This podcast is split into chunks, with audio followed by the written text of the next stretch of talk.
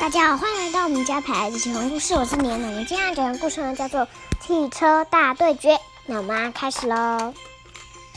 有一天，货车还有公车，他们在等，就是货车在等红灯，然后公车公车是绿灯，然后货车闯红灯，他们就呜，biang，哎呀，出车祸了。他们都翻车了，翻车了怎么办？他们就赶快叫救护车，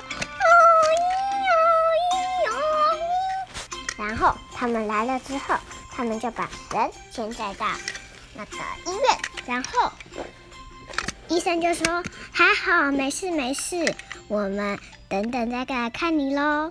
那这是下节故事，那我们下次见，拜拜。